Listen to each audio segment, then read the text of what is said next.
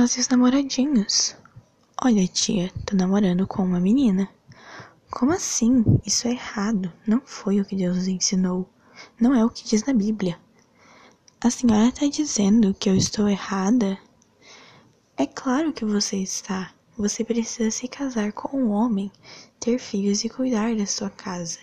Se continuar desse jeito, tão fora da linha e pelo caminho errado, nem família você terá. Você irá direto para o inferno. Sabe disso, não é? Está comparando a minha sexualidade com outras pessoas que fizeram crimes e coisas tão terríveis. Você está cometendo um pecado e, se não tomar juízo, não fará mais parte da nossa família. Não deixarei a minha felicidade de lado para seguir um padrão ridículo que você tem formado na cabeça. Não consegue dialogar e sequer ser empática para tentar me compreender e me apoiar. Se para você isto é cristianismo, minha visão é completamente diferente.